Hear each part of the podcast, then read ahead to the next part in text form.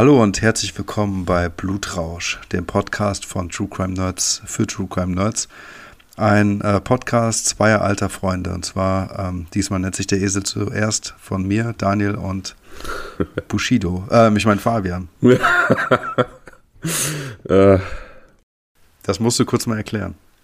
Ja, das muss ich kurz erklären. Ähm, ich habe ein Kompliment bekommen unter der Woche von einer Zuhörerin, die geschrieben hat, dass meine Stimme klingt wie die von Bushido. Also ich nehme an, dass sie es als Kompliment gemeint hat. Ich habe nicht weiter nachgefragt. Ganz, ganz bestimmt, ganz bestimmt. Nachdem du ja schon ähm, Klaas Häufer Umlauf warst oder beziehungsweise sein Stimmdubel, bin ich halt Bushido. Das ist eine coole Mischung. Ich stell dir vor, die beiden hätten einen Podcast. Das sind wir jetzt. Also beide haben zumindest einen Bart. Klaas hat ja jetzt auch einen Bart. ja, ich habe ja kaum einen. Also ja, ich habe auch nicht viel. Ja, ich sehe manchmal kleine Mädchen mit mehr Bartwuchs als mich, wenn ich auf der Straße unterwegs bin. Das ist wirklich frustrierend, aber naja. Aber ich habe eine Stimme wie Bushido, ist tatsächlich nur das zweitstrangeste oder zweitschönste Promi-Kompliment, das ich in meinem ganzen Leben jemals bekommen habe. Lass mich raten, das erste hat irgendwas mit äh, The Rock zu tun oder so. ja, fast, aber nicht ganz. Nein, nein. Als ich noch an der Theke gearbeitet habe, stand ich einen Abend am Zapfhahn und habe dann auch immer so die Gläser sauber gemacht und mir gegenüber saß eine junge Frau mit ihrer Begleitung und sie hat mich schon den ganzen Abend so angeguckt. Und du kennst das, wenn Leute dich so angucken, dass du weißt, die suchen einfach nur eine Möglichkeit, ein Gespräch zu beginnen und du weißt, das Gespräch wird irgendwann unweigerlich beginnen. Hm. Und ähm, irgendwann beugt sie sich nach vorne und sagt, entschuldigen Sie, darf ich Ihnen was sagen? Und ich sage, natürlich, was los? Sie sehen aus wie der Wendler. also Leute. Ich war ähm, richtig sauer. Ich war ja, richtig kann, kann sauer. Ich verstehen, kann, kann ich verstehen. Also ich möchte jetzt hier nicht, zukünftig möchte ich auf gar keinen Fall, dass Fabian und ich mit ähm, Wendler und seiner Frau verglichen werden. Also in dem Fall würde ich sowieso dann in die Frau, das möchten wir nicht. Und also ich möchte. Du bist Laura noch, oder was? Also du bist, ja, ja. Ich, ich, bin der Wendler, du bist Laura. Okay, gut, ja. Laura, genau. Laura, ähm, Laura Müller. Ja, genau. Und nein, und ähm, ich muss auch ganz klar sagen, ich kenne zwar Wendler nicht und ähm, habe den noch nie live gesehen. Ähm, aber Fabian hat, glaube ich, mit Wendler so gar nichts zu tun. Also vorher sehe ich aus wie Jackie Chan oder so. Das Ding mit dem Wendler ist ja, das ist nicht nur ein furchtbarer Musiker, das ist ja auch so ein, so ein Schwurbler, so ein äh, Corona-Leugner und alles ist äh, Verschwörungstyp. Und das ist halt auch einfach ein Typ, der den IQ von, weiß ich nicht, einer Tüte Katzenstreu hat. Und, und halt einfach auch ein furchtbarer Musiker. Also ich würde lieber, weiß ich nicht, einem Hundehaufen beim Trocknen zugucken, als zwei Lieder von Michael Wendler hören zu müssen. Das ist wirklich eine Beleidigung für das Wort Musiker, dieser Mensch, ja. Da sind wir wieder bei dem Thema Partyurlaub auf Malle, ne? da um, sind, wir auch, sind wir auch beim vorgenommenen Dislike fast schon. Ja. ja, ja, aber was ich noch sagen wollte ist, ähm, dass ich, also der war ja irgendwie bei Sing My Song oder irgendwie sowas auf RTL ja auch Jurymitglied. Ähm, DSDS. ja, DSDS und als es gerade so Welle ge gemacht hat mit seiner ähm, ja, Corona-Leugner-Sache, wurde er irgendwie rausgeschnitten und ich geblurrt. glaube, da kam, ja, oder geblurrt, geblurrt ja. alles Mögliche. Ich glaube, da wurde, kam RTL und vor allem die Cutter von RTL kamen so richtig ins Schwitzen, weil das die Hölle an Arbeit gewesen sein muss, den dann immer vernünftig auch rauszunehmen und gleichzeitig halt die Folgen zu erzählen. Ne? Nee, die, also, haben den, die haben den nicht vernünftig rausgenommen. Ich habe es mir so ein, zwei Mal angeguckt, so aus Comedy-Gründen. Die haben den halt einfach wirklich geblurrt. Also wie in so einem schlechten Film, wo dann ähm, wo man einfach sieht, dass es nicht so gewollt ist, so haben die das dann, so haben die ihn quasi drin gelassen. Ja, ich habe auch Folgen gesehen, wo der rausgeschnitten wurde. Ja, cool. Also, das, da hat man aber auch gemerkt, dass irgendwas fehlte. Das war wie so eine hart geschnittene, so ein, so, so ein 80er Jahre Actionstreifen, der auf FSK 12 runtergeschnitten wurde, so ungefähr.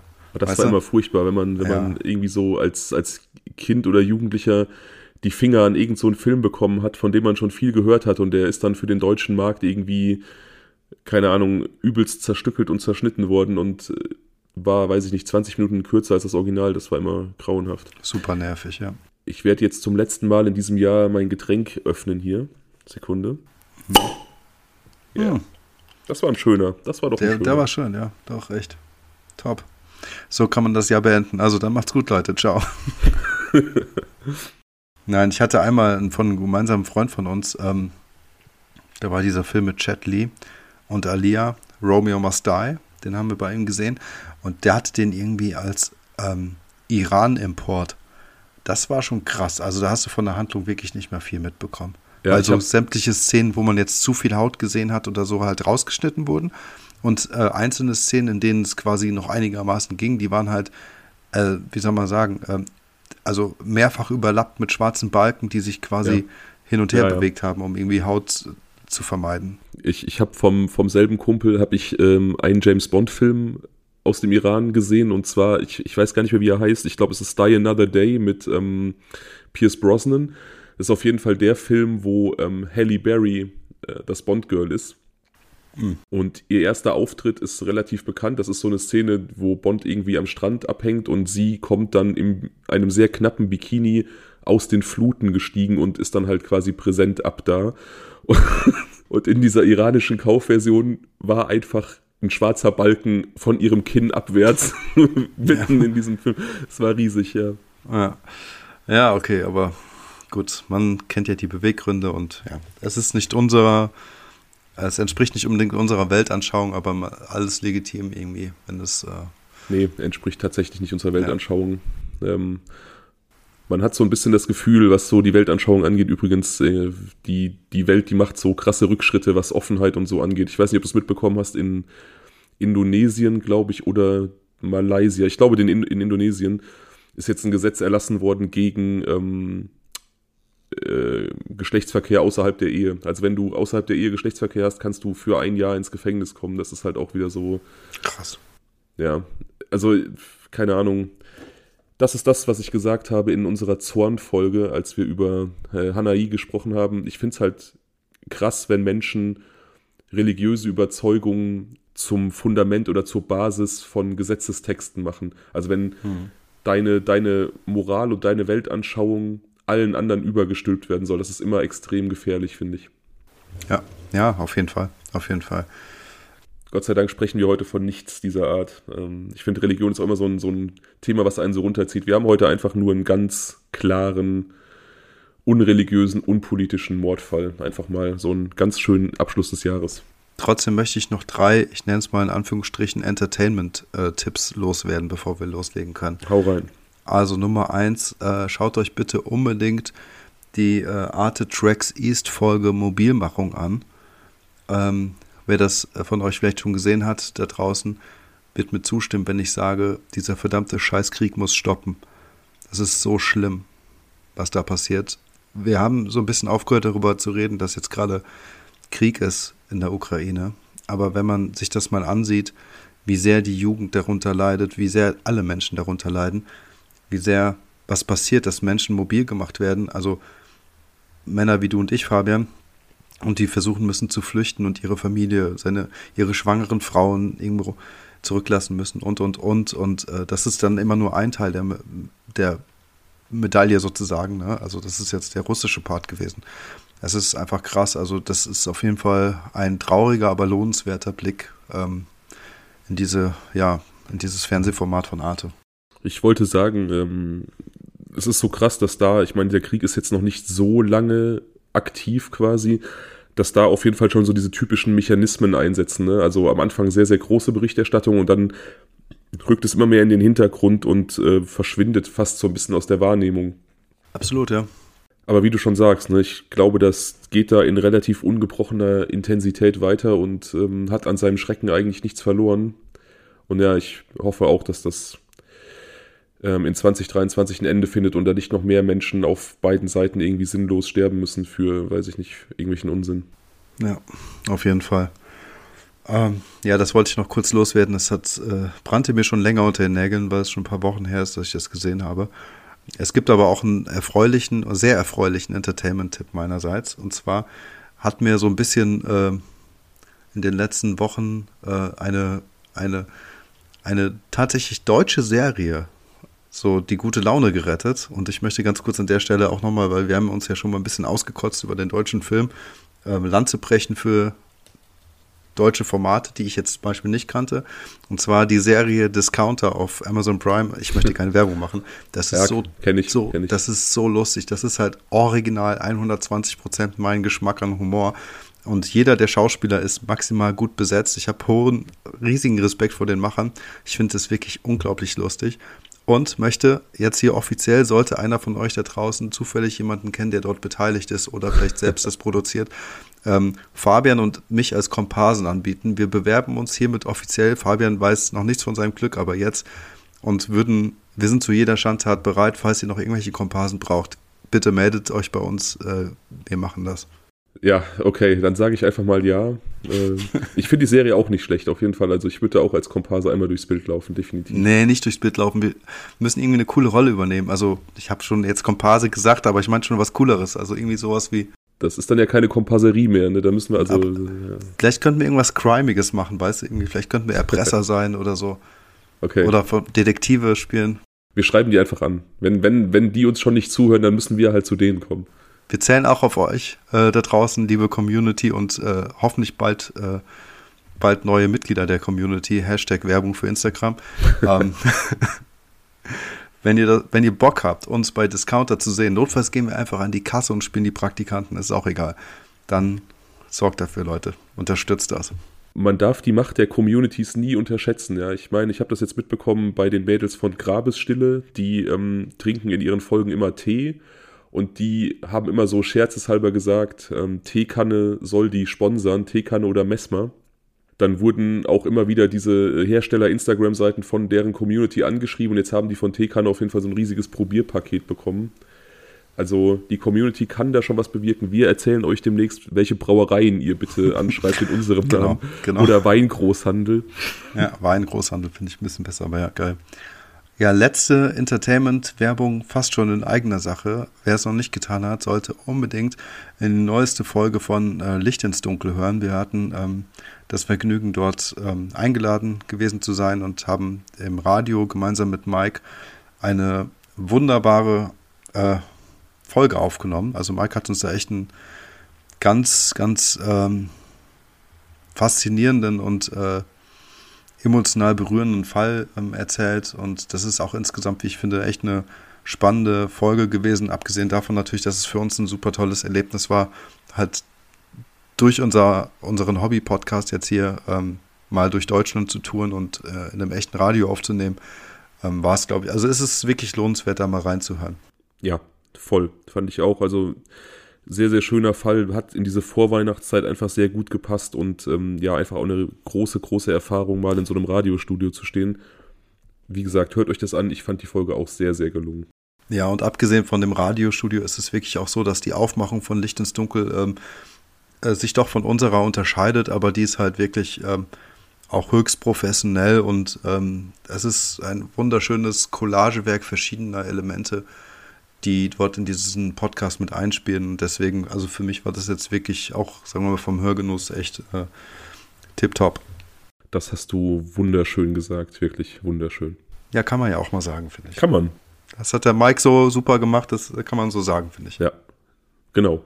Ehre, wem Ehre gebührt. Mike, geiler Podcast. So ist es. So, und jetzt halte ich aber meinen Mund und möchte jetzt nicht noch weiter anfangen zu schwafeln. Sonst heißt es wieder, äh, wir schweifen zu viel ab, bevor es losgegangen ist. Ja, mal gucken, ob wir vielleicht nachher ein bisschen abschweifen. Auf jeden Fall, ich hoffe es doch. Erstmal verreisen wir. Und zwar nach Island. Was fällt dir ein bei Island? Ein früherer Arbeitskollege von mir hat mal ein Buch über Island geschrieben. Das hast du mal erzählt. Äh, und zwar auf der Rückfahrt aus ah ja, äh, stimmt, Münster. Ja, ja, ja ich erinnere shit, mich. Ja. Okay, Kurzzeitgedächtnis. Ich sollte mir Sorgen machen. Nee, nee, das war ja nur so eine random Notiz am Rande, aber äh, ich habe es gespeichert auf jeden Fall. Ansonsten äh, ist es tatsächlich ähm, ein Land mit einer bezaubernden Natur. Ja, so sehr, sehr rau und sehr rau, ungezügelte genau. Natur, ne? Irgendwie so sehr, sehr, ja, aber eine, so, so eine sehr, sehr, sehr, wie soll ich sagen, raue Schönheit irgendwie. Ja. Und ja. Island ist so ein bisschen das, ähm, wie soll man sagen, Paradies vieler Menschen. Ich glaube echt, dass es so viele Leute gibt, die einmal dort waren oder immer dorthin wollten und die sich so schlagartig verliebt haben. Ja, mir scheint es auch so, dass Island sich so in den letzten 10, 15, 15 Jahren so für viele Leute zu so einem Ziel der Sehnsucht gewandelt hat. Von so einer Insel, über die man vielleicht vorher nicht so viel wusste, hin zu so einem Ziel, wo es viele Menschen hintreibt ich war schon auch ein bisschen überrascht. Ich habe letzte Woche ähm, eine Umfrage gemacht bei Instagram, wie ich das so oft mache, und habe gefragt, in welches Land denn die Community gerne mal mit uns reisen möchte. Vielleicht auch Länder, wo man jetzt im Rahmen von True Crime noch nicht unterwegs war, wo es vielleicht auch einfach nicht viel zu gibt. Und Island war mit Abstand das am häufigsten genannte. Und dann dachte ich mir, beenden wir damit das Jahr. Super, ist cool. Und dann ist mir auch aufgefallen, warum es da so wenig zugibt, weil Island einfach eine unfassbar niedrige Kriminalitätsrate hat. Also das ist wirklich der absolute Wahnsinn. Also ich weiß nicht, ob dir das bewusst ist, Island ist auch von der Einwohnerzahl her recht überschaubar. 366.000 Einwohner, das ist nicht wirklich groß. Hm. Davon etwas über 200.000 alleine in Reykjavik, also in der Hauptstadt. Der Rest verteilt sich dann so äh, übers Land. Hat so eine Einwohnerdichte von vier Menschen pro Quadratkilometer. Ich glaube, Deutschland so im Vergleich hat so 400 oder so. Also man kann da so den, den Besiedlungsgrad auch ungefähr ablesen. Relativ dünn besiedeltes Land. Hm. Und einer der Gründe, warum dieses Land so selten in irgendwelchen True Crime Podcasts auftaucht, dürfte einfach der Tatsache geschuldet sein, dass zwischen dem Jahr 2000 und dem Jahr 2012 ganze 25 Morde erfasst wurden und ähm, dass alles Beziehungstaten waren, also keine keine sonstig irgendwie gearteten Verbrechen, sondern ja leider irgendwelche gewalttätigen Auswüchse von Beziehungen oder gescheiterten Beziehungen, die da ja, femizidmäßig dann zu Buche geschlagen sind. Ich hätte noch eine Frage. Hast du zufällig Angaben zur Landfläche? Also wie ähm, groß ist das ungefähr? Ich wusste, das hätte ich nachgucken sollen. Nee, ähm, kann ich jetzt so aus, aus dem Stegreif okay, nicht sagen. Okay, ist, ja nicht schlimm, aber es verteilt sich ja sehr weit. Also es wird jetzt auch kein ganz kleines Land sein. Also es ist, der zweitgrößte, es ist der zweitgrößte Inselstaat in Europa nach dem Vereinigten Königreich, beziehungsweise nach England. Also es ah, ja, ist schon, okay. ja. Ja, okay. Und dann hätte ich jetzt mal vermutet, dass diese äh, wenigen Mordfälle wohl am ehesten in äh, Reykjavik stattgefunden haben. Da habe ich jetzt keine Angaben zugefunden, aber davon würde ich eigentlich auch ausgehen, ja. Ja. Aber wie okay. gesagt, ähm, unglaublich geringe Kriminalitätsstatistiken, 25 Morde in zwölf Jahren und alles Beziehungstaten oder ja, Beziehungstaten ist ja so ein Wort, was nicht mehr so gerne gehört wird, also alles Femizide das gibt halt, wie gesagt, dann nicht so viel her für Podcasts, aber es gibt tatsächlich einen Fall aus dem Jahr 2017, bei dem es ein bisschen anders aussieht. Ja, da müsste ganz kurz ja ähm, eigentlich Island auch mit äh, eines der sichersten Länder sein, oder? Ja, also ich habe das jetzt nicht im internationalen Vergleich mir angesehen, aber ähm, ja, also ich, ich kenne ja grob einige Kriminalitätsstatistiken auch gerade von so westlichen Entwicklungs westlichen Entwicklungsländern, du weißt, westlichen Industriestaaten.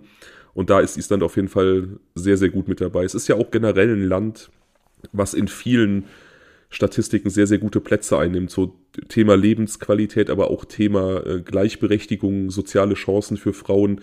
Da ist Island ja überall Vorreiter auch so ein bisschen. Ja. Wie gesagt, ich habe allerdings einen Fall aus dem Jahr 2017 gefunden, einen Mord, der in Island relativ hohe Wellen geschlagen hat, weil er eben so, ja, nicht so in dieses Idyll passt und weil er halt einfach so eine neue Qualität von, von Verbrechen dargestellt hat, das so in dieser Form auf Island einfach nicht stattgefunden hat. Mhm. Der Name der jungen Frau, der wir uns heute zuwenden, ähm, ich werde einmal versuchen, Vor- und Nachname äh, so auszusprechen, wie es getan werden sollte. Mhm. Danach werde ich sie nur noch beim Vornamen nennen, weil ähm, ich keine Lust habe, mir die Zunge zu brechen. Und ich hoffe, ich mache das vernünftig und sie wird wirklich so ausgesprochen. Die junge Frau heißt äh, Birna Briansdottir, also die Tochter von Brian.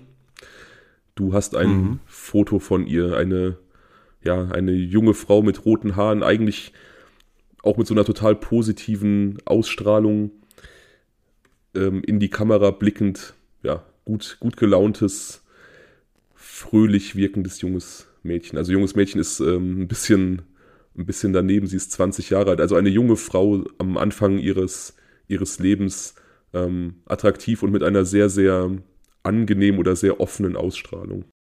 Ja, das hast du wirklich sehr gut beschrieben. Ja, ein, ein, eine hübsche junge Frau, die äh, gerade beginnt zu leben. Also ihre Freiheit komplett auszuschöpfen und ähm, ja, das, das junge Erwachsensein feiert. Ja, und genau das Feiern ist ein gutes Stichwort. Das tut Birna sehr gerne. Sie ist ähm, ein lebenslustiger Mensch, wird von allen Freunden als intelligent, verantwortungsvoll, nett, humorvoll, fürsorglich beschrieben. Eine junge Frau, die Musik und Tanz liebt, die einfach sehr, sehr gute, sehr, sehr gerne feiern geht und einfach gerne eine gute Zeit mit Freunden verbringt, wenn sie nicht gerade als Verkäuferin in einem Modeladen in Reykjavik arbeitet, um ihre Brötchen zu verdienen. Sie lebt mit ihrem Vater zusammen in Reykjavik. Die Eltern sind getrennt, aber sie pflegt zu beiden ein sehr, sehr gutes Verhältnis und ähm, hört eigentlich auch täglich von beiden. Also da besteht ein sehr, sehr guter und sehr inniger Kontakt zwischen ihr und ihren Eltern. Mhm. Wie gesagt, sie ist ähm, 20 Jahre und arbeitet als Verkäuferin eben in Reykjavik. Jedes Wochenende ist Partyzeit für sie. Also das ist dann nicht anders als auch bei uns, als wir äh, in dem Alter waren. Ja gut, du warst immer so ein bisschen der etwas, der etwas gesetztere Typ. Du warst dann öfter schon mal am Wochenende auch mal irgendwie, ähm, weiß ich nicht, bei deiner Freundin oder hast es mal ein bisschen ruhiger angehen lassen. Und ich war ja immer so eher der, der, weiß ich nicht, drei, vier Tage die Woche äh, auf der Rolle war. Ja, voll. Also ich glaube, ich war noch nie so ein richtig krasser Partymensch.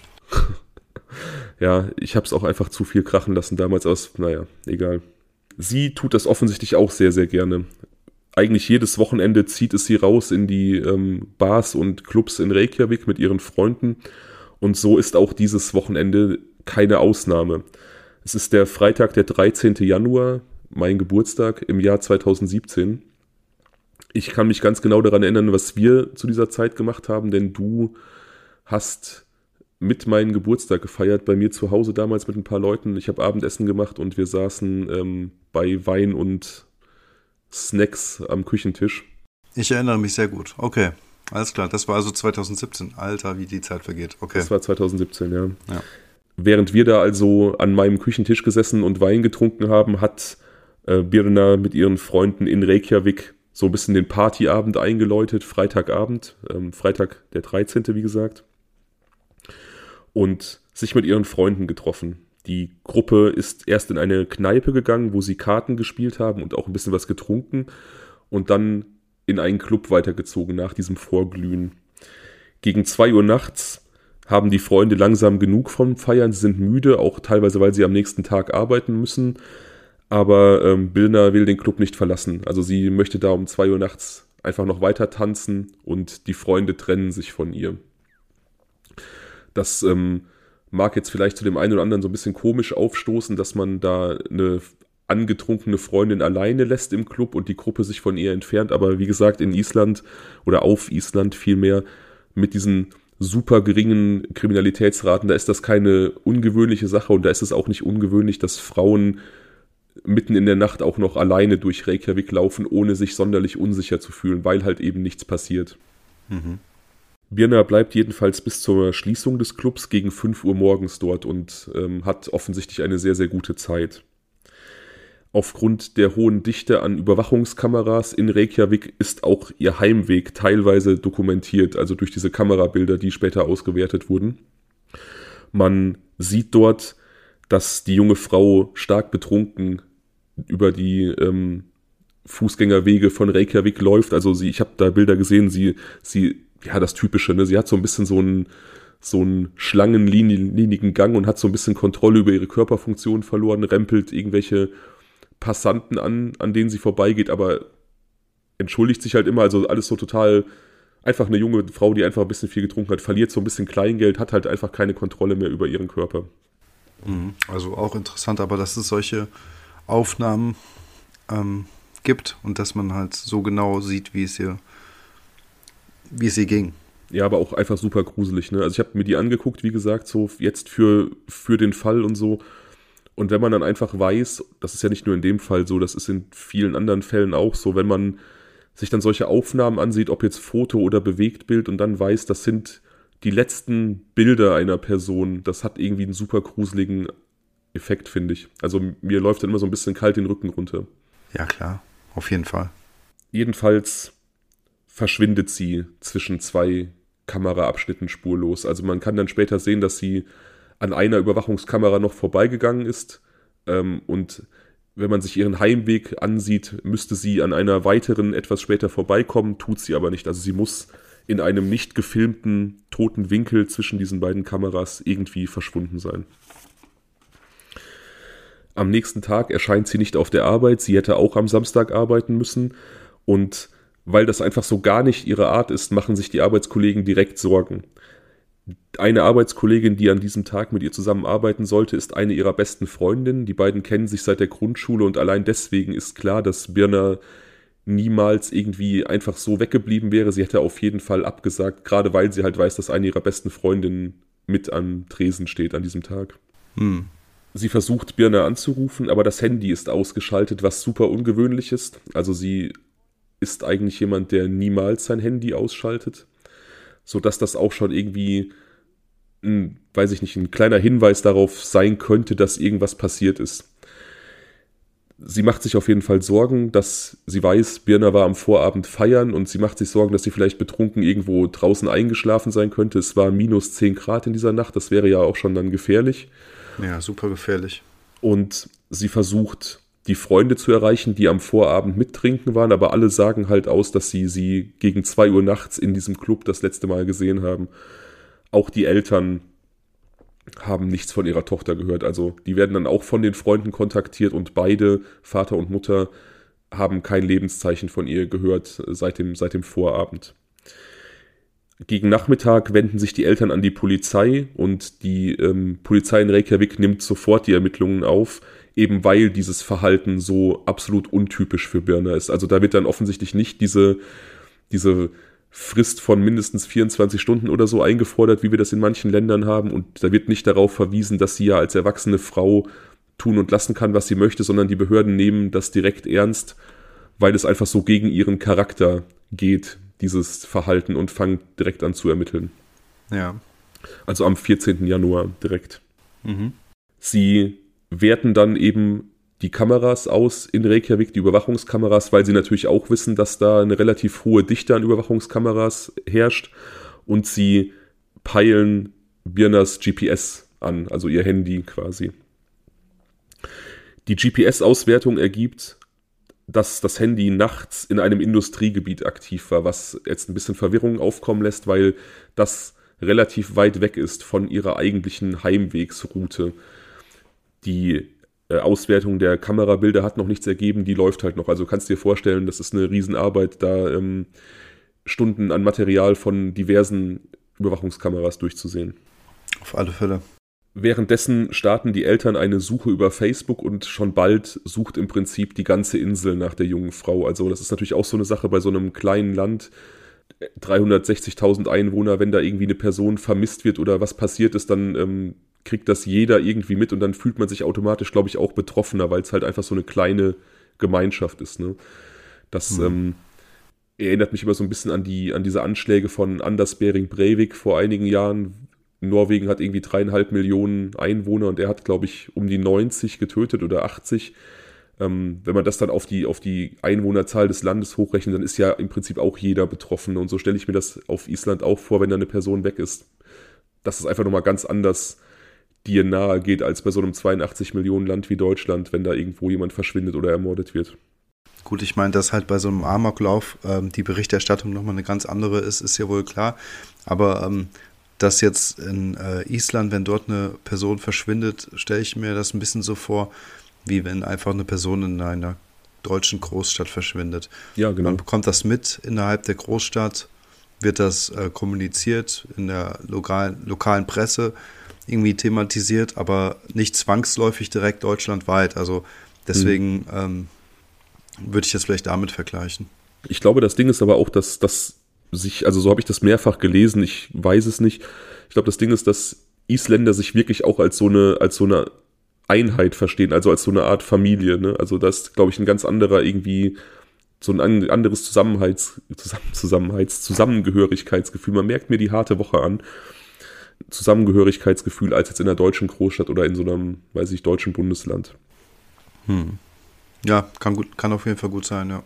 Erste Auswertungen dieser CCTV-Bilder, also der Überwachungskameras, zeigen einen roten Wagen, einen Kia, der zum ungefähren Zeitpunkt von Birners Verschwinden auf der gleichen Route unterwegs war wie sie. Also er muss ihr entgegengefahren sein und er wird von dieser Kamera aufgezeichnet, die sie nicht mehr erreicht, also an der sie nicht mehr vorbeikommt. und auch ähm, von der letzten, an der sie vorbeigelaufen ist. Also man kann davon ausgehen, dass dieser Wagen an ihr vorbeigefahren ist und auch vermuten, dass sie vielleicht da eingestiegen ist und deswegen nicht mehr bei dieser späteren Kamera angekommen ist. Ach so, okay, ja. Es ist aber erstmal nur ein Hinweis. Einfach nur ein, ein Auto, was um diese Zeit noch unterwegs ist, auf einer ansonsten doch sehr leeren Straße. Es gab in der Partymeile noch irgendwie vereinzelt Fußgänger auf den Fußgängerwegen, aber das war wirklich das einzige Auto, was unterwegs war und das einfach entgegen ihrer Laufrichtung fuhr und genau zu der Zeit, wo sie verschwunden ist, ihren Weg gekreuzt haben muss. Deswegen hat die Polizei dann Interesse an diesem Auto. Aber nochmal kurz für mich zum Verständnis. Das Auto kam entgegen der Laufrichtung. Genau. In einer Überwachungskameraaufnahme waren beide zu sehen? Nee, also ich habe ja gesagt, sie ist quasi zwischen zwei Kameras verschwunden. Mhm. Und das Auto war zum Beispiel war zu sehen bei der Kamera, wo sie dann nicht mehr zu sehen war und auch ja. bei der, wo sie zuletzt gefilmt wurde. Also es ist quasi den Weg, den sie gegangen ist, nur von der entgegengesetzten Seite aus gefahren. Ja, das, ähm, okay, so in der Art meinte ich das aber auch. Aber es war ja die entgegengesetzte Richtung. Das heißt also, ähm, dass sie dort eingestiegen ist, würde aber auch bedeuten, dass sie in die andere Richtung gefahren wäre ja, ähm, keine Ahnung, unter welchen Umständen das hätte passieren können. Der Fahrer hätte ja vielleicht anbieten können, sie irgendwie da hinzufahren, wo sie hin muss oder was weiß ich was. Ja. Ähm, aber aktuell ist das so die einzige Spur der Polizei, dass es sein könnte, dass sie in dieses Auto gestiegen ist, weil das, wie gesagt, zeitlich halbwegs Sinn ergibt. Und konnte man denn jetzt äh, weitere Überwachungskameras ähm, scannen, die quasi vor diesem Schnittpunkt der beiden Wege ähm, platziert sind. Also sprich, dass man sagen könnte, hey, ähm, das rote Auto konnte noch bis zu einem gewissen Weg oder sowas noch zurückverfolgt werden? Ja, konnte man, aber das hat jetzt nicht großen Aufschluss gegeben. Also das hat sich dann irgendwann durch Gegenden bewegt, offensichtlich, wo dann nicht mehr so eine hohe Kameradichte ist. Also man konnte ja, in diesem okay. Innenstadtbereich, wo einfach sehr viel Überwachung ist, da konnte man den Weg nachzeichnen, aber man konnte jetzt nicht nachhalten, von wo es kam und wohin es letzten Endes gefahren ist. Okay, verstehe. Man kann leider auch das Nummernschild nicht lesen auf diesen Bildern. Also die Kameraqualität ist sehr gut, aber das Nummernschild ist nicht sichtbar leider. Es ist irgendwie immer so ein bisschen verdeckt. Und Ermittlungen der Polizei ergeben, dass von dieser Automarke, also dieses Modell von Kia in dieser roten Farbe, wie es zu sehen ist auf der Kamera, etwa 100 Autos auf der ganzen Insel zugelassen sind. Also das ist zwar eine Spur, aber schon eine, die auch relativ aufwendig zu untersuchen ist. 100 Autos muss man auch erstmal überprüfen. Aber es ist machbar. Es ist machbar, ja, definitiv. Ja. Drei Tage nach ihrem Verschwinden taucht dann so die erste Spur von Birna auf. Ein freiwilliger Suchtrupp findet ihre Schuhe im Hafenbecken treibend. Also sie hatte so Doc Marten Stiefel an am Abend ihres Verschwindens, also diese so ein bisschen aussehen wie Armeestiefel, aber halt so ein bisschen auf stylisch gemacht. Hm.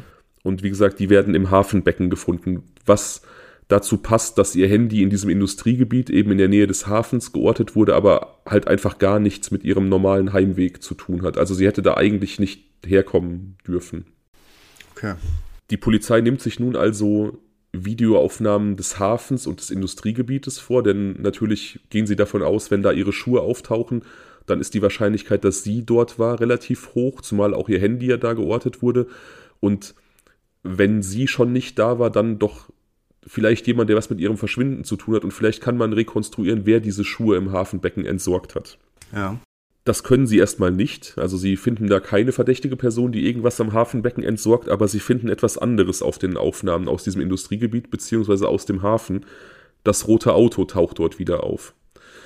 Und wie gesagt, man konnte das Nummernschild auf den ersten Aufnahmen nicht, äh, nicht lesen, aber die Polizei geht davon aus, dass es das gleiche Auto ist, weil es einfach so ein riesiger Zufall wäre, dass ein solches Auto an diesem Januarmorgen des 14. Januars durch Reykjavik fährt, wenn Birna verschwindet und ein gleiches Modell wenige Stunden später, also auch am 14. Januar, dann im Hafen unterwegs ist, wo sie offensichtlich auch gewesen ist. Ja klar, das wäre echt ein riesiger Zufall gewesen. Genau. Diesmal kann man die Nummernschilder des Autos identifizieren und es stellt sich heraus, dass es sich um einen Leihwagen handelt, der zu, einer, zu einem isländischen Autoverleih in Reykjavik gehört. Ja. Das Auto scheint den Videoaufnahmen nach zu einem grönländischen Fischerboot zu gehören, der Polar Nanook, die in diesem Hafen vor Anker liegt, für Wartungsarbeiten und um halt Fische ein- und auszuladen. Und Nachfragen bei dem Autoverleih bestätigen diesen Verdacht. Ein Crewmitglied des äh, Fischerbootes, Thomas Olsen, hatte diesen Wagen geliehen, um für die Zeit des Landganges in Island einfach mobil zu sein. Also die waren so quasi ein paar Tage vor Ort und er wollte in Reykjavik einfach unterwegs sein können. Die Polizei überprüft diesen Thomas Olsen natürlich, aber bis auf einige kleinere Vorstrafen wegen des Verkaufs von Marihuana finden sie erstmal nichts. Also es ist jetzt niemand, dessen Vorstrafenregister dann irgendwie direkt schon irgendwelche Alarmglocken läuten lässt sondern mhm. einfach nur ein kleiner Dealer. Erstmal. Ja.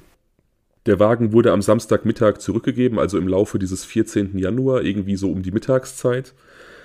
Und wurde leider auch schon wieder vermietet und dafür auch gereinigt. Die Polizei konfisziert ihn zwar, aber wie gesagt, der, die Autovermietung macht ihnen da erstmal keine Hoffnung, dass da eventuelle Spuren noch zu finden sind, denn sie haben den Wagen gereinigt. Die neuen Mieter hatten sich über den Zustand des Wagens beschwert, vor allem über den Geruch und deswegen ist die Vermietung dann da nochmal tätig geworden und hat quasi nochmal durchgeputzt. Dennoch kann die Polizei Blutspuren auf dem Rücksitz feststellen. Okay, ähm, gibt es noch nähere Infos zu diesem Geruch? Also nee. war das jetzt irgendwie, geht, kann man das in irgendeine Richtung deuten? Nee, leider nicht. Also es wurde einfach nur berichtet, dass es hat eine junge Familie sich dieses Auto ausgeliehen am 14. direkt wieder und hat dann reklamiert, dass es komisch riecht und dass der Wagen einfach insgesamt in einem unschönen Zustand ist. Wie schlimm, ne? Also ja. wenn du weißt, du fährst mit so einem Wagen rum und äh, erfährst später, dass es irgendwie möglicherweise Schauplatz eines Mordes war. Ja, und zumal, wie gesagt, der Wagen wurde ja gereinigt ähm, seitens der Autovermietung, aber es waren ja doch noch Blutspuren auf dem Rücksitz feststellbar dann für die Polizei in der kriminaltechnischen Untersuchung. Und genau das spielt dann ja wieder mit rein, das, was du gesagt hast. Ne? Diese Leute, die hatten das Auto gemietet, die sind damit auch vielleicht ein bisschen unterwegs gewesen und ja, sind da quasi in einem Tatort durch die Gegend gefahren. Das muss ein echt komisches Gefühl sein. Ja, voll.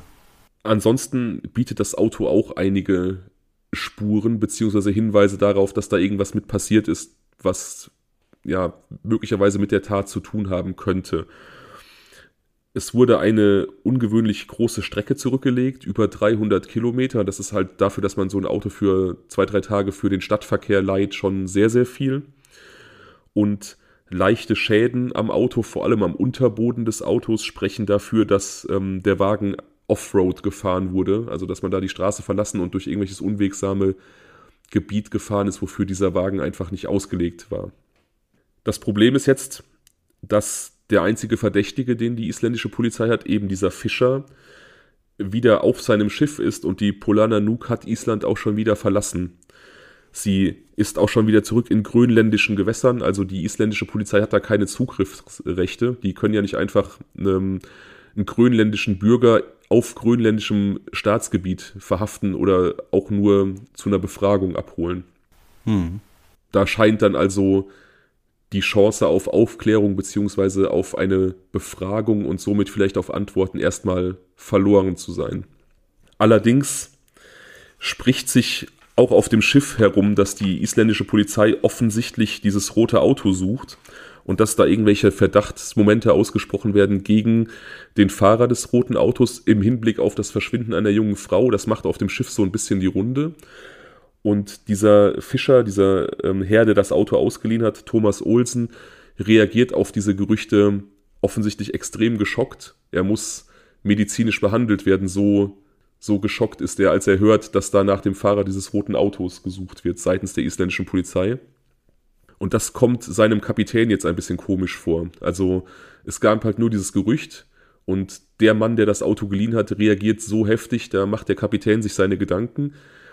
Er weiß aber auch, dass es für die isländische Polizei oder die isländischen Behörden super schwer sein wird, diesen Mann ähm, einzubestellen und zu befragen, weil er eben schon wieder im grönländischen Gewässern ist und ähm, ja, es auf jeden Fall diplomatisch ein relativ schweres Ding wird, ihn anzuschuldigen bzw. zum Verhör zu holen. Mhm.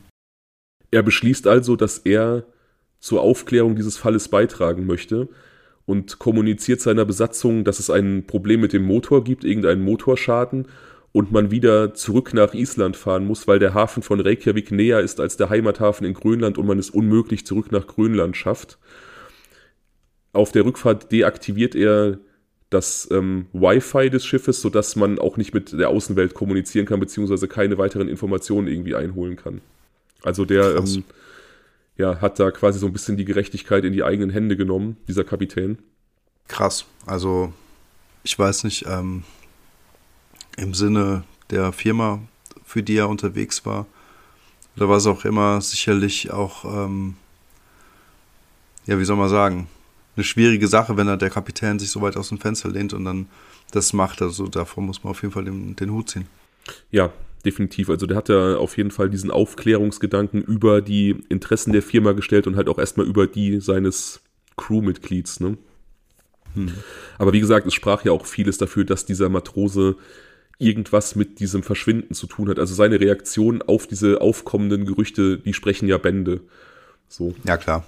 Jeder, jeder normale Mensch, der nichts zu verbergen hat, der würde dann irgendwie sagen, ja, ich habe das Auto geliehen, ich setze mich mit den Behörden in Verbindung, ich habe ja, ich hab ja nichts gemacht so.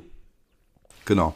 Während der Rückfahrt informiert der Kapitän auch die isländischen Behörden darüber, dass er zurückfährt und dass er eben diesen gesuchten Zeugen erstmal an Bord hat. Sodass ähm, die isländische Viking Squad, also quasi deren Polizeispezialeinheit, dann mit einem Hubschrauber auf diese Polana Nuk äh, fliegt und, und äh, sich sechs Polizisten abseilen, um den Mann direkt noch an Bord zu verhaften. Wow, also durchaus äh, filmreif. Filmreife Action-Szenen, ja. Ja, das wird auch später noch so ein bisschen ein Problem sein, weil das Schiff zu diesem Zeitpunkt in internationalen Gewässern unterwegs ist, also weder ah. in grönländischem noch im isländischem Staatsgebiet. Und ähm, ja, die Verteidigung von Thomas Olsen das halt als ähm, absolut rechtswidrige Verhaftung ansieht. Aber ist es ja wahrscheinlich auch, ne? Ist es auch, ja, tatsächlich. Beziehungsweise Aber dumm eigentlich, warum sie es dann gemacht haben, das muss denen doch klar gewesen sein. Ja, beziehungsweise es ist so ein bisschen eine Grauzone. Ne? Also es ist so, ähm, dadurch, dass es so ein Niemandsland ist, dieses internationale äh, Gewässer, man hätte besser warten sollen, bis, ähm, bis sie wieder in, in Reykjavik anlaufen, ja. Genau. Aber, aber ich denke, die wollten einfach ähm, dem keinerlei Möglichkeit geben, irgendwie wegzukommen und haben deswegen dann so schnell wie möglich zugeschlagen. Ich habe dir mal noch zwei Bilder in den Chat geschickt, die dann natürlich auch auf äh, Instagram veröffentlicht werden werden zu diesem Fall. Das ja. obere ist ähm, eines dieser Überwachungskamerabilder aus Reykjavik von Birners nach Hauseweg, Heimweg. Mhm. Da sieht man sie auch äh, durch die Stadt laufen, also sie ist da eingekreist. Mhm. Ich finde es immer krass, dass, dass, dass es irgendwelche Experten und Spezialisten gibt, die auf diesen unfassbar schlecht, schlechten Qualitäten oder aus diesen Qualitäten dann echte Menschen noch erkennen können. Ja, wobei ich dazu sagen muss, also die Fotoqualität ist auch ein bisschen schlechter als die Bewegtbildqualität. Also wenn man sich die mhm. ansieht, die sind noch ein bisschen besser tatsächlich. Ja. Mhm. Und auf dem zweiten Bild sieht man Thomas Olsen auf links, also den Mieter des Autos. Ja und rechts einen weiteren Matrosen von diesem Fischerboot, der mit ihm zusammen verhaftet wurde, denn die beiden waren an diesem 13. Januar zusammen unterwegs, sodass man den einfach gerade erstmal mit verhaftet hat. Ah, okay. Ist nicht der gleiche, ach so, okay. Nee, nee, das sind zwei unterschiedliche Männer, mhm. tatsächlich, ja. Okay. Der zweite Mann heißt einfach nur Nikolai, da habe ich keinen Nachnamen gefunden. Der wird auf jeden Fall, wie gesagt, mitverhaftet, der liegt noch betrunken in seiner, in seiner Koje, aber weil er an diesem 13. eben mit unterwegs war, ähm, geht die Polizei davon aus, dass er vielleicht auch irgendwas mit dem Verschwinden zu tun hat. Ja. Das Blut im Auto ist inzwischen als das von Birne identifiziert worden. Also das ist jetzt absolut klar, dass es leider ihres ist. Das hat man natürlich, denn man hat sie ja noch nicht gefunden. Das hat man dann durch äh, Vergleiche mit den Proben von ihren Eltern ermitteln können, dass es sich ja. um ihr Blut handeln muss. Okay. Die beiden Matrosen werden befragt und sie sagen aus, dass sie beide betrunken unterwegs waren. Nikolai war schon früher in Reykjavik trinken und hat da ähm, bei einem Glücksrad in einer Kneipe den Hauptpreis gewonnen und durfte acht große Bier trinken. War dann halt offensichtlich vollkommen zerstört und hat Nikolai angerufen, äh, Thomas angerufen, weil er wusste, dass er mit einem Auto unterwegs ist, um ihn abzuholen. Und die beiden haben dann scheinbar unterwegs Birna aufgenommen und ja, den Plan gehabt, da mit ihr irgendwelche Handlungen zu vollführen, aber ähm, auf ja, Gegenseitigkeit beruht. Also es war wohl, sie sagen, dass da irgendwelche sexuellen Handlungen mit ihr geplant war, aber sie auch damit kein Problem hatte, also dass es für sie cool gewesen wäre. Mhm. Allerdings war Nikolai zu betrunken, sodass er dann morgens um 6 Uhr wieder an Bord des Schiffes gegangen ist, in seine Koje, um sich schlafen zu legen. Und Thomas hat angeblich dann Zeit alleine mit Birna im Auto verbracht, äh, auf diesem Rücksitz und sie dann nach Hause gefahren, sagt er. Also er hat, die haben dann Nikolai zum Schiff zurückgefahren und sind aber selbst im Auto geblieben. Genau, sind im Auto geblieben, auf dem, haben sich es auf dem Rücksitz gemütlich gemacht, ein bisschen rumgemacht und ähm, dann hat er sie laut eigener Aussage nach Hause gebracht. Okay. Das kann aber nicht sein, denn auch er wurde auf diversen Überwachungskameras gefilmt und zwar dabei, wie er morgens gegen 7 Uhr Reinigungsmittel gekauft hat. Also offensichtlich da auch schon das Auto reinigen wollte. Und das passt von der Timeline her nicht. Also wenn er um äh, 6 Uhr Nikolai zum Schiff bringt und dann eine, eine knappe Stunde für irgendwelche ähm, amorösen Geschichten mit ihr auf dem Rücksitz und sie nach Hause bringen, das wäre wohl zu knapp gewesen. Ja, und wenn er Reinigungsmittel kauft, dann ist die Sache doch eigentlich schon klar. Genau, es spricht auf jeden Fall auch dafür, dass er da irgendwelche Spuren vernichten wollte. Und das hätte er ja auch nicht machen müssen, wenn da nichts passiert wäre. Nee, ganz bestimmt nicht. Die Krankenschwester, die ihn an Bord der Polar Nanook behandelt hat, als er seinen Zusammenbruch hatte, als er diesen Schock erlitten hat, äh, weil er hörte, dass nach ihm bzw. dem Mieter des roten Autos gesucht wird, sagt zudem aus, dass sie ihn untersucht hat, als er eben den Zusammenbruch hatte und an seinem ganzen Oberkörper äh, Kratzspuren festgestellt hat. Also ein weiteres Indiz dafür, dass da ein Kampf stattgefunden hat und jemand sich gegen ihn gewehrt hat, gegen vielleicht irgendwelche Zudringlichkeiten seinerseits gewehrt hat. Ja. Das reicht der Polizei jetzt auf jeden Fall, ihn nicht mehr als Zeugen zu befragen, sondern als Tatverdächtigen festzunehmen. Also Birner ist verschwunden, er war nachweislich mit ihr unterwegs, seine Timeline passt nicht, er hat dieses Reinigungsmittel gekauft und er hat Blessuren am Oberkörper, die für irgendeine Kampfhandlung sprechen. Ja. Vollkommen verständlich. Ja, vollkommen verständlich. Außerdem findet sich Birnas Führerschein im Müll des Schiffes. Also es gibt da so einen zentralen Müllcontainer auf dieser Polana Nuke und da wird ihr Führerschein gefunden. Und das ist dann ja auch so eine Frage. Also wenn er da irgendwie einvernehmlich mit ihr irgendwelche Handlungen vollzogen und sie dann nach Hause gefahren hat, warum sollte dann ihr Führerschein auf diesem Schiff entsorgt worden sein? Das ist ja auch total widersprüchlich. Ja, auf alle Fälle. Ich finde es aber auch trotzdem auch ein bisschen bescheuert, das auf diesem Schiff ent zu entsorgen. Also wenn die Schuhe im Hafen gelandet sind, warum hat er dann nicht dann auch das, äh, die Papiere, die, äh, das Portemonnaie oder was dort irgendwie ins Wasser mhm. geschmissen? Ja, es ist furchtbar dumm. Ich weiß nicht, was da in ihm vorgegangen ist, wieso er nicht alles zusammen entsorgt hat. Und es ist ja eigentlich auch gut, dass ähm, viele Täter gerne mal dumme Fehler machen. Hm, klar. Was jetzt in dem Fall dazu geführt hat, dass er diesen dummen Fehler gemacht hat, kann ich beim besten Willen nicht sagen, aber ja, ich finde es halt auch wirklich haarsträubend dämlich. Ja, oder er hätte es an anderer Stelle über Bord schmeißen können oder wie auch immer, aber das jetzt mit, äh, mit aufs Boot zu nehmen und dann so, dort zu lagern oder wie, das ist doch echt ziemlich blöd. Ja, definitiv. Ähm, wie gesagt, ich weiß nicht, was ihn da geritten hat. Kann ich nichts zu sagen, aber ich ähm, habe auch gedacht, das ist super, super dämlich. Neben diesen Verdachtsmomenten, was das Verschwinden von Birna angeht, hilft der isländischen Polizei bei der Verhaftung von Thomas, dass man in seinem, in seiner Kajüte auf dem Schiff 20 Kilo Haschisch findet mit einem Straßenwert von circa 1,9 Millionen Euro. Das ist ja dann auch ein bisschen mehr als Eigenbedarf. 20 Kilo Haschisch, alter ja. Schwede. Ja, der hatte Größeres vor, offensichtlich. Ja, also, aber hallo. Dann äh, musste das ja entweder also da wird mich mal die Hintergrundgeschichte zu interessieren. Ja, ich nehme an, also wie gesagt, er war halt ein Fischer und er war wegen kleinen Dealereien vorbestraft. Ich nehme an, dass er da einfach als Kurier fungiert hat. Ich glaube nicht, dass das irgendwie sein... Geht nicht anders, ja. Ja, dass das sein Zeug war, ähm, sondern ich denke, dass er da irgendwie für irgendwen den Kurier markiert hat. Ja, die Kohle kann er ja nicht aufbringen. Also das wäre jetzt, dann würde er nicht als Fischer arbeiten. Genau. Also die verdienen gut tatsächlich auf diesen, auf diesen Fischerbooten. Das sind ja auch Leute, die sind... Ähm, so ein bisschen analog zu, weiß ich nicht, Menschen, die auf Ölbohrinseln arbeiten, beispielsweise auch in, in längeren Abständen weg von zu Hause, um dann halt mhm. auf, auf See zu sein und zu fischen. Ähm, die verdienen wirklich gut, aber ähm, fast zwei Millionen Euro kommen da safe nicht bei rum, um dann so eine Menge zu kaufen. Ja. Das definitiv nicht. Neun Tage nach dem Verschwinden von Birna wird dann tatsächlich auch ihre Leiche gefunden. Relativ weit abseits ähm, von Reykjavik an einem, ja, an einer dieser typischen wilden Küsten Islands. Auch davon werde ich dir ein Foto schicken. Mhm. sieht der Pilot eines Hubschraubers, der auf der, auf der Suche da ist, der auch eben zu dieser Suche nach ihr eingeteilt ist, einen hellen Fleck im schwarzen Vulkanstein liegen. Also das ist da so eine, so eine sehr steinige Küste aus diesem schwarzen Vulkanstein, kein Sand, einfach nur Stein.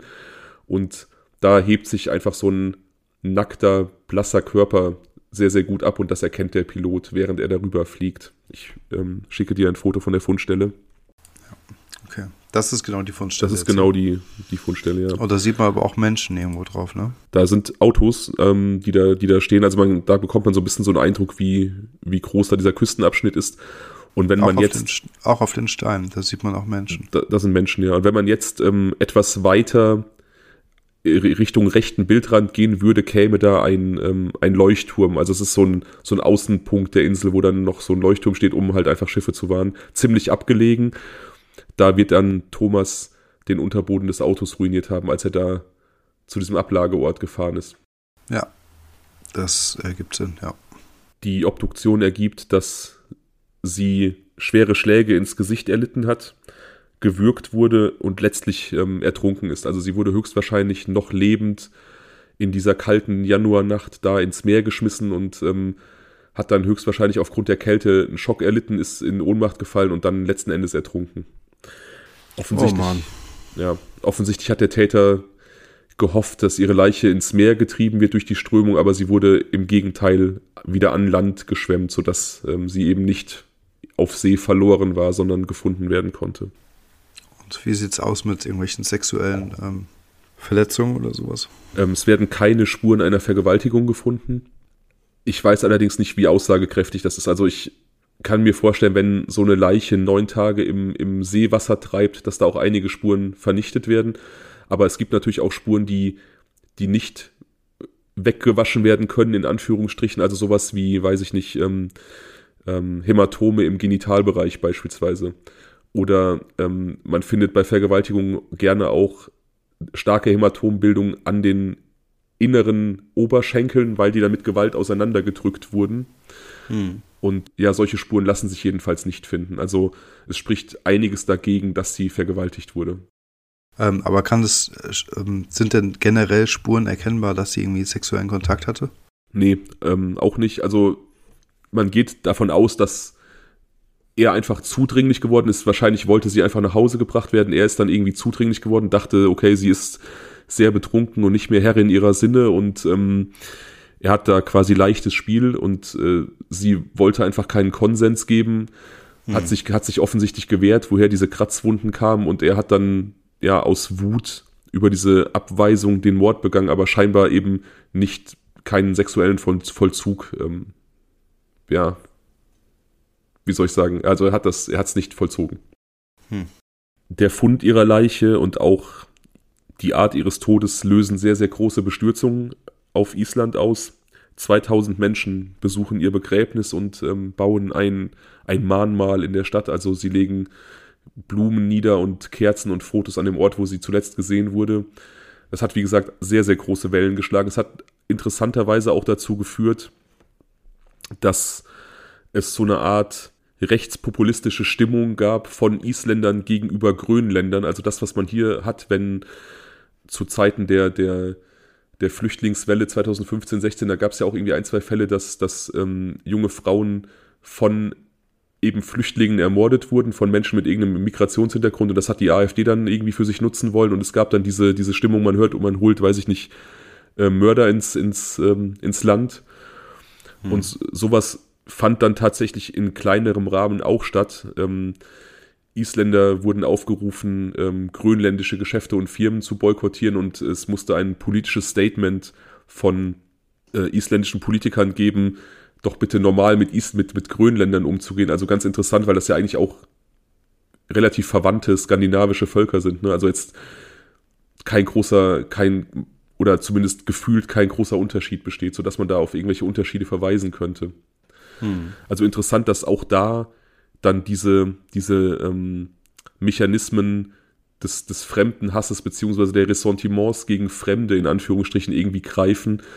Aber vielleicht auch nochmal verständlich, weil eben Island so eine, so eine heile Welt ist in Anführungsstrichen und dann der wirklich aufsehenserregende Mord ähm, ausgerechnet von ausländischen Arbeitern begangen wurde. Also vielleicht auch irgendwo eine verständliche Reaktion.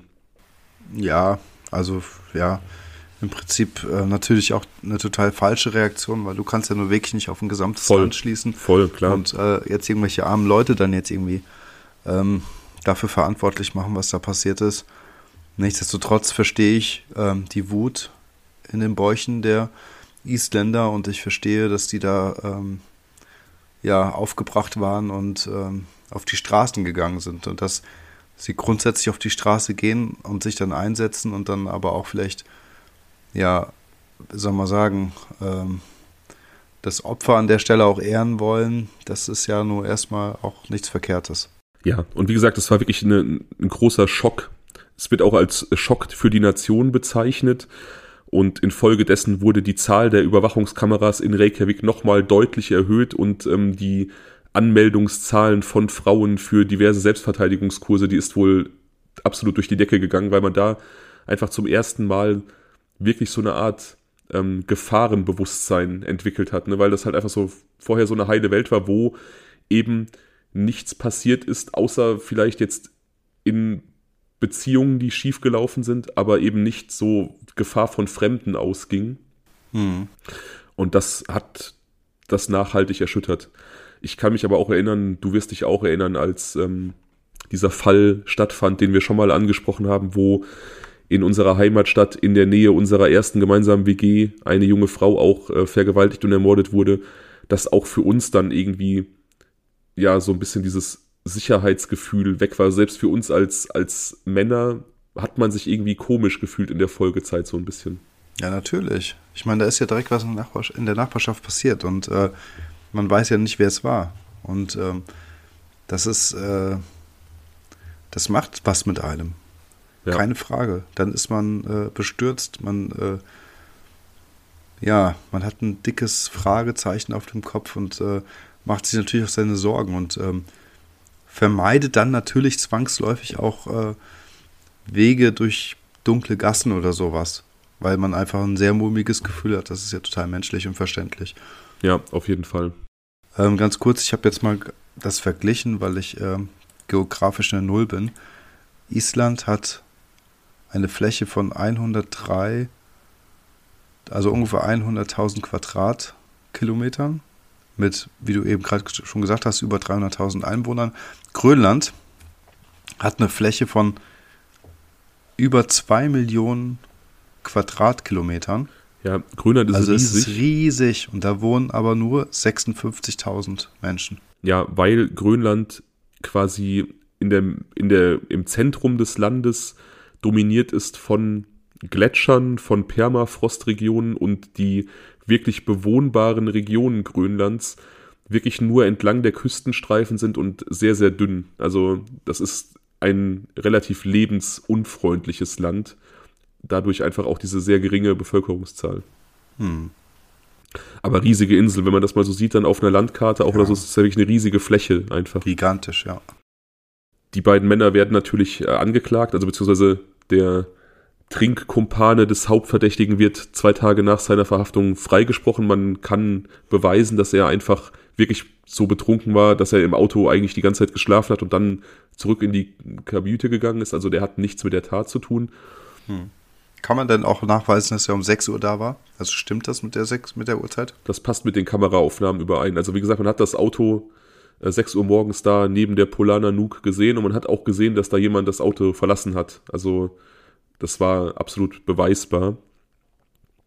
Der verbliebene Täter Thomas Olsen wird dann im März 2017 vor Gericht gestellt und im Oktober dann auch letzten Endes verurteilt wegen des Mordes an Birner und des Besitzes von 20 Kilogramm Haschisch zu einer Gesamtfreiheitsstrafe von 19 Jahren, was jetzt ähm, ja, wenn wir über Strafmaße diskutieren, was wir ja manchmal tun, ich kenne das isländische Strafgesetzbuch nicht, aber 19 Jahre als Kumulativstrafe für diese beiden Sachverhalte finde ich ähm, recht ja, überschaubar.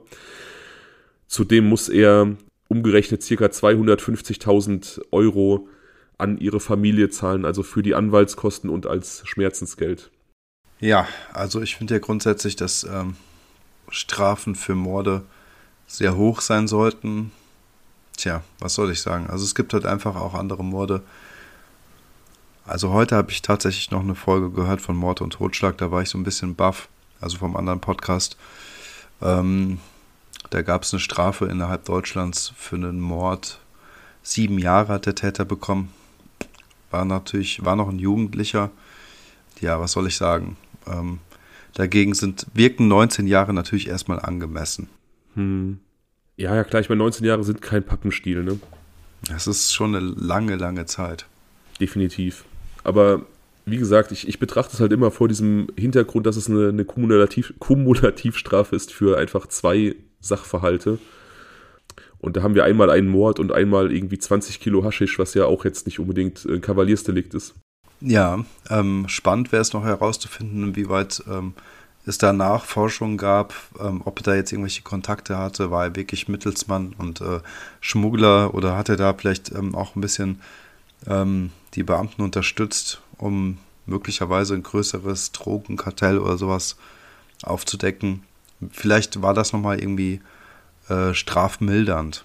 Ja, möglich. Also ist nichts zu bekannt. Wird natürlich weitere Ermittlungen gegeben haben. Also die isländischen Behörden werden sich auch denken können, dass dieses, dieses Gras nicht ihm gehört hat quasi. Ähm, was da allerdings rausgekommen ist oder was da weiterhin ähm, gelaufen ist oder, oder es für Absprachen gab, das kann ich nicht sagen. Also er muss ja auf jeden Fall irgendwie im größeren Stil daran beteiligt gewesen sein. Und eins ist auch klar, ich habe zwar keine Ahnung, ob jetzt Gras schlecht wird, aber das alleine zu verticken ist nicht möglich. Ähm, das musste er irgendwie äh, ja, an andere abgegeben haben. Oder wäre wahrscheinlich sein Ziel gewesen, wie auch immer. Ja, klar, das, das denke ich auch, ja. Ja. Ja, ja, das war unser Ausflug nach Island. Wow, also ein richtig krasser Fall. Vor allem, weil das jetzt nochmal irgendwie so dieses ganze Thema, äh, Themenfeld mit den internationalen Gewässern ähm, aufwirft und ähm, tatsächlich ist für mich die Motivlage noch nicht klar. Gab es da jetzt nochmal irgendwelche ähm, Informationen von Thomas Olsen? Also hat er da mal irgendwas noch erklärt und äh, begründet oder so? Oder ist das jetzt wirklich alles, was du jetzt erzählt hast? Nee, das ist alles, was ich erzählt habe. Also er hüllt sich da in Schweigen, ist auch bei seiner Version geblieben, ähm, so dass man tatsächlich aufgrund dieser Spurenlage wirklich nur annehmen kann, dass er da irgendwie zudringlich geworden ist, sie sich gewehrt hat und er dann sie im Zorn, ja, geschlagen, gewürgt und ins Meer geschmissen hat. Vollkommen unnötig, vollkommen unnötig und so schlimm. Vollkommen unnötig und es ist natürlich auch es ist natürlich auch einfach ein Mord. Also man kann da jetzt auch nicht irgendwie mit Totschlag argumentieren, wenn du, wenn du eine, eine Person bei minus 10 Grad nackt ins kalte Meer schmeißt, dann ist dir klar, dass sie sterben wird. Also das zu überleben ist super unwahrscheinlich. Das ist halt auch einfach eiskalt, weißt du. Also ja. ähm, mir ist immer noch nicht klar geworden, warum er sie jetzt wirklich umgebracht hat. Wenn ähm, er sie vergewaltigt haben sollte, es ist halt, also, weißt du, mir fehlt da so immer noch das Motiv, weil man könnte ja sagen, egal was er gemacht hat, wäre er am nächsten Tag wieder auf dem Schiff gewesen, auf dem Weg nach Grönland. Ich denke, dass er vielleicht, ähm, das jetzt, so habe ich das mir zusammengereimt, weil auch ich natürlich nach einem Motiv gesucht habe. Ähm, ich denke, er wollte sie vergewaltigen und er hat sie geschlagen und er hat sie gewürgt und sie war bewusstlos vom Würgen, da haben wir schon öfter drüber gesprochen. Ähm, ein paar Sekunden lang die Blutzufuhr zum Gehirn unterbrochen, dann ist man bewusstlos. Und er dachte vermutlich, dass sie tot ist und dachte dann, dass er eventuell für Mord und versuchte Vergewaltigung belangt werden könnte und wollte sich der Beweise entledigen, in Anführungsstrichen, und hat sie deswegen ins Meer geworfen, um sie zu entsorgen. Ich kann mir vorstellen, dass er gar nicht wusste, dass sie noch lebte, als er sie ins Meer geworfen hat. Ja gut, entweder das oder er hat sie wirklich absichtlich getötet, da er ja vorher Nikolai zum Schiff gebracht hat und sie somit ihn hätte relativ schnell ähm, polizeilich verfolgen lassen können. Ja, genau. Also er musste davon ausgehen, wenn sie leben sollte, dass sie die Polizei schnell auf seine Spur führen kann. Ich finde das so ätzend, so, so triebgesteuerte Kackmotive regt mich total auf, weißt du? Warum ist er, wenn er es so nötig hatte an dem Abend, nicht einfach irgendwie ein Bordell gefahren? Ganz ehrlich. Hm. Das klingt jetzt auch so ein bisschen, ähm, ich will das jetzt nicht so, wie soll man sagen, despektierlich sagen, ganz im Gegenteil. Aber wenn das einfach nur der Sexualtrieb war, dann regt mich sowas halt total auf. Ja. Und man darf nicht vergessen, dass äh, die arme junge Frau war 20 Jahre alt, ne? Und ähm, wenn er wieder rauskommt, dann wäre sie wahrscheinlich 39, 40 oder so und ähm, hätte vielleicht eine Familie gegründet. Da hängen und vielleicht auch Kinder bekommen, da hängen ja auch nochmal andere Leben dran. Ja, auf jeden Fall. Mal ganz abgesehen vom ganz, vom, vom Entsetzen der ganzen Nation, ne? Ja. Wie gesagt, es ist wie man es dreht und wendet einfach ein super schlimmer Fall, auch in dieser Unnötigkeit einfach ein schlimmer Fall. Ne? Also die du ja auch da erkannt und bemängelt hast, dass es einfach so, so sinnlos ist. Ja, richtig sinnlos. Und ich finde solche Fälle dann auch immer wirklich doppelt schlimm, wenn einfach ein Leben gelassen wurde für einfach Scheiße. Ne? Also es gibt natürlich keine, keine tollen Gründe, um jemanden umzubringen, aber das hier ist halt einfach einer der, der geringfügigsten, die ich mir vorstellen kann.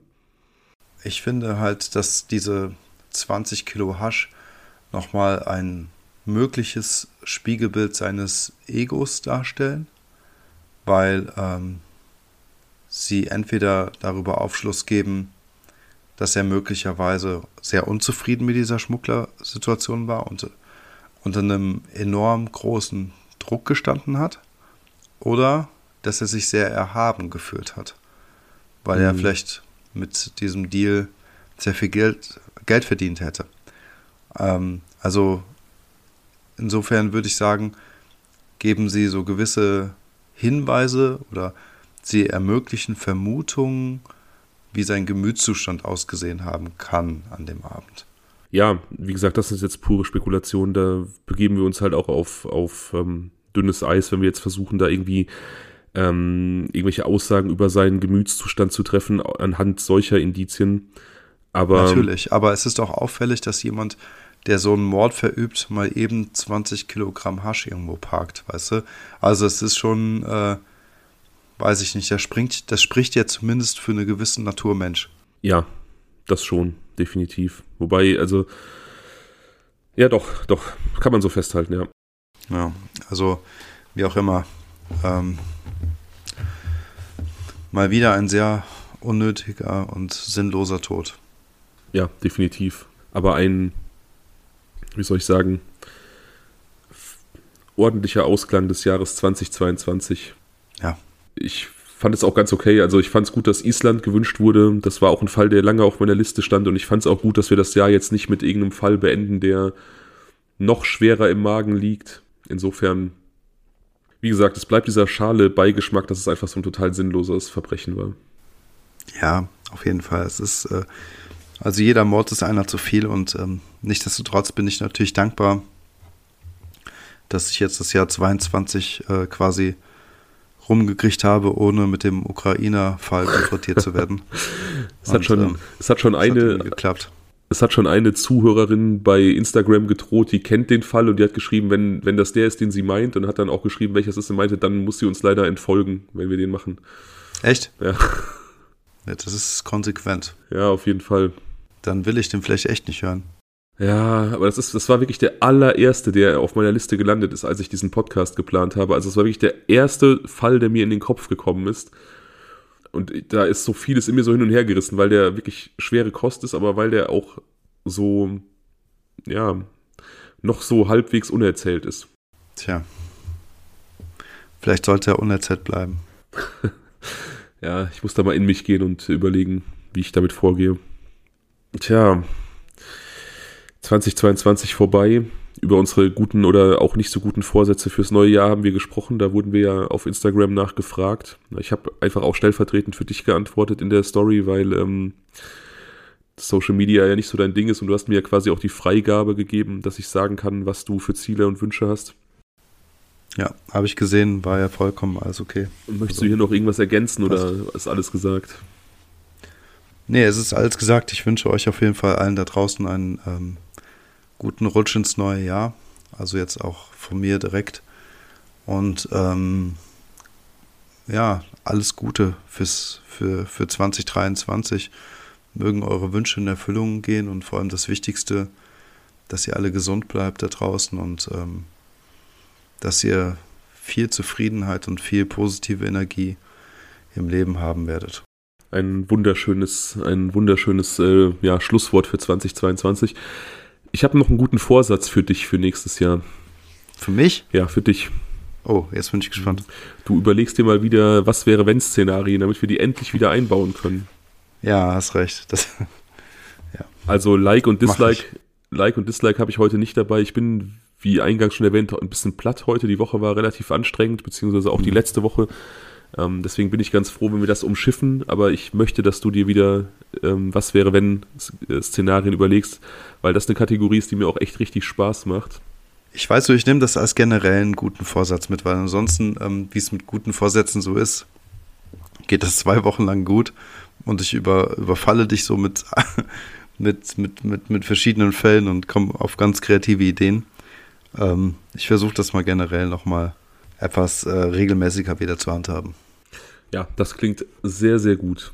Sehr, sehr gut. Ähm, schreib dir das einfach mal hinter die Ohren für 2023 und ähm, ja, ich bin gespannt, was das nächste Jahr so bringt. Also das war ein, ein sehr, sehr schönes Jahr, was wir jetzt hier erlebt haben und ähm, ja, also nicht nur podcastmäßig, auch in, in einiger anderer Hinsicht irgendwie ein sehr intensives und cooles Jahr. Ich bin gespannt, was das nächste im, ähm, im Köcher hat für uns und zu bieten hat. Ja, auf jeden Fall. Ich hoffe halt wirklich sehr. Also es war ein unglaublich intensives Podcast-Jahr für uns. Das auf jeden Fall. Ähm, das haben wir an verschiedenen Stellen schon gesagt. Und ähm, wer es vielleicht noch nicht gesehen hat, der äh, kann sich ja zum Beispiel unser Jubiläumsvideo ansehen, das wir an unserem Podcast Geburtstag veröffentlicht haben, äh, zu finden auf YouTube. Ich hoffe, äh, dass es halt so weitergeht und dass wir, also ich bin sehr davon überzeugt, dass wir weiterhin Freude davon haben, daran haben werden. Ähm, und ich hoffe, dass es halt mit dass, dass wir weiter wachsen, ganz offen gesagt, weil es einfach riesig Spaß macht und ähm, uns natürlich auch ein Traum von uns ist, das äh, in einem noch größeren Stil zu machen.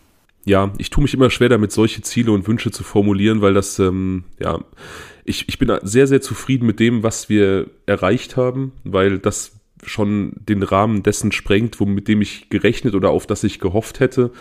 Aber natürlich ähm, würde ich lügen, wenn ich jetzt sagen würde, dass ich mir nicht auch wünsche, dass wir, dass wir uns weiterentwickeln noch. Natürlich, ne? das ist ganz klar. Insofern, lass mal gucken, ob wir nicht nächstes Jahr noch, noch eine Schippe drauflegen können. Auf jeden Fall. Also Bock haben wir auf jeden Fall beide. auf jeden Fall. Naja, dann würde ich sagen, ähm, gehen wir schlafen, haben wir es geschafft und ähm, guten Rutsch ins neue Jahr für alle da draußen. Genau, guten Rutsch und äh, Ciao. bis bald. Ciao.